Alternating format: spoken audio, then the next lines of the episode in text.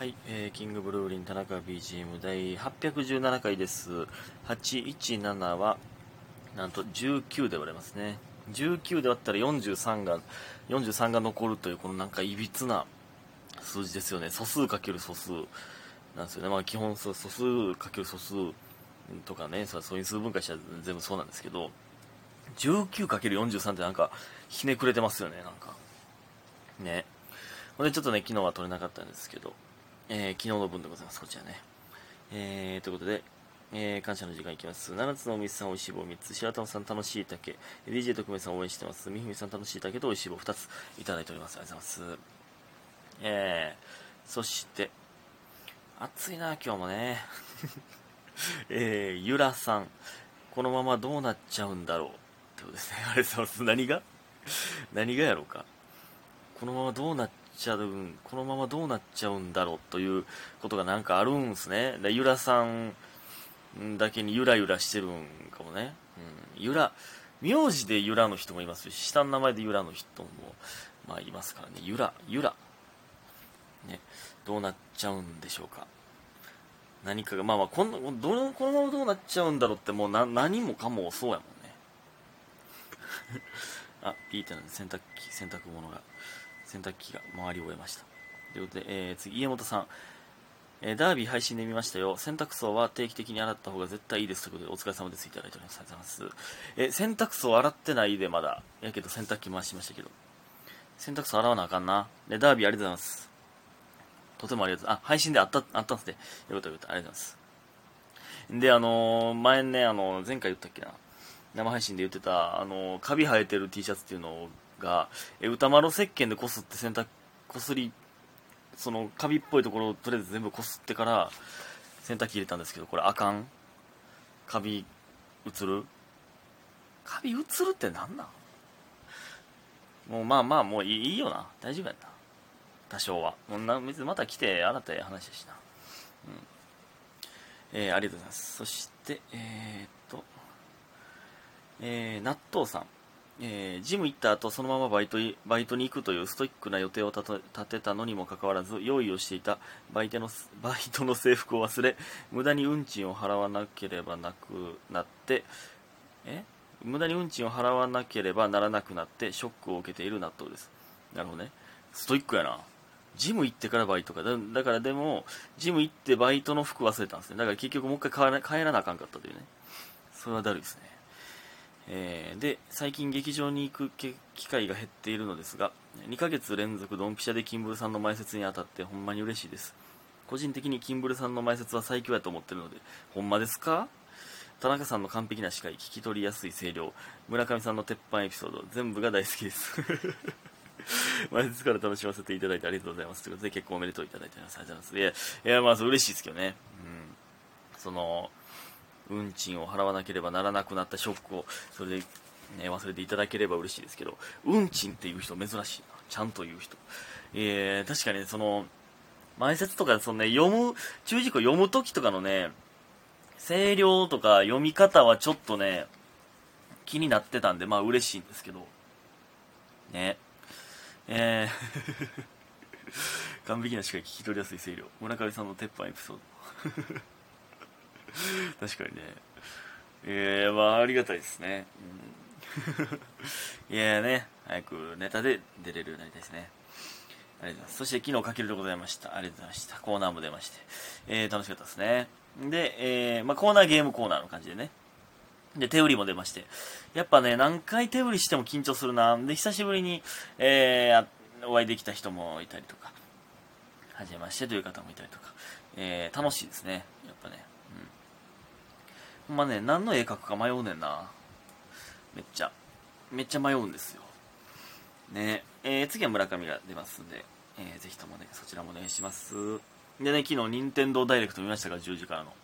えー、ね、昨日ね、あのー、バツ受け3テレビで、あのーね、出てたんですけど、それ、木佐さんと、木佐さんと赤木さんと大地と、コーチと見てたんですけど、その出てるメンバーで見てたらなんかテレビじゃないみたいやったななんか袖のモニター見てるみたいやったなうんいやそれはいいんですけどそれと全く被ってたんですけど時間がね忍耐ですよ任天堂ダイレクトちょっとね、ゼルダとポケモンがなかったな新情報が。まあまあまあまあ、しゃあないんですけどね。さすがにそうか。まあ、モンハンの情報が、まあまあ、モンハンのね、大型アップレートがあるんで、まあ出たりとか、えー、ドラクエトレジャーズですよね、ドラゴンクエストトレジャーズ。これがね、めちゃくちゃ面白そう。楽しみですね。まあ、モンスターズでもあるし、えー、なんかね、宝探しみたいなね、め全く新しいドラクエなんですよね。これ楽しみ。うん。なんか、なんだろうね、まあ、ドラクエ11で出てたカミュというキャラの、えー、幼少期、子供の頃のカミュとその妹、えー、の話なんですね。なんかすごかった。なんかアクション要素もあって動き回って攻撃とかしてたな。アクションというか、いや、おもろそうでしたね。うん。で、あと、ロックマンエグゼ。のアドバンスのロックマイクゼめっちゃやってたな。それの復刻版がスイッチで出るということで、まあこれはまだまだまだ先っぽいかったですけど、2023で書いてましたけど、これもええななんかもう何でもやりたいわ。うん、まあ他にもね、いろいろまあマリオのゲームが出たりとか、あの、実は気になってるニーヤオートマタみたいなね、とかそういう、そのね、いろんなゲームに興味を持ちすぎてて、もうおかしいんですけど、うん、ね、いろいろ出まして、やっぱワクワクしますね、あれ、ああいうのはね、皆さん見てください。でね、昨日なぜ撮れなかったかというと、まあ、話変わるんですけど、あのー、ね、えー、言ってました、ボードゲームホテルみたいな、えー、ところに、木佐さんと赤木さんに連れてっていただきまして、僕と、えー、大樹と小内で、えー、連れてっていただきまして、これがね、めちゃくちゃおもろかったな、ほんまに。久しぶりにこんな、なんていう、何も考えんとただただ楽しいみたいな、えー、時間できしたね。うん、もうほんまね、ずっとやってたんですよ。えもう6時まで、えー、朝のね、もうずっとやってましたね。で、もうコーチは、まあ、7時に出て、ね、ちょっと予定あるということで、めっちゃしんどいと思うねんな、コーチ。生きてるかな、今。ほんま。いやねいやー、それでね、まあ僕はね、かけるあったんで、遅れていったんですけど、えー、それまでももうやってて、えー、ね、もっと早く行きたかったですね。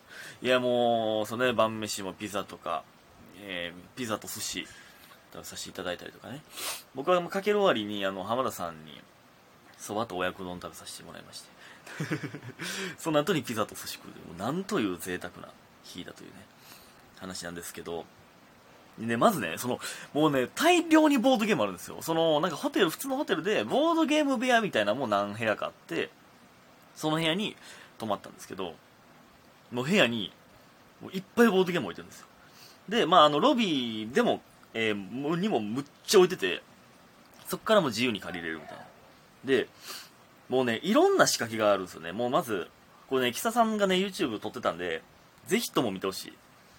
だまた、あまた上がると思うんで、ぜひとも見てほしいんですけど、あのー、まずね、部屋中にコインが隠されてるんですよね。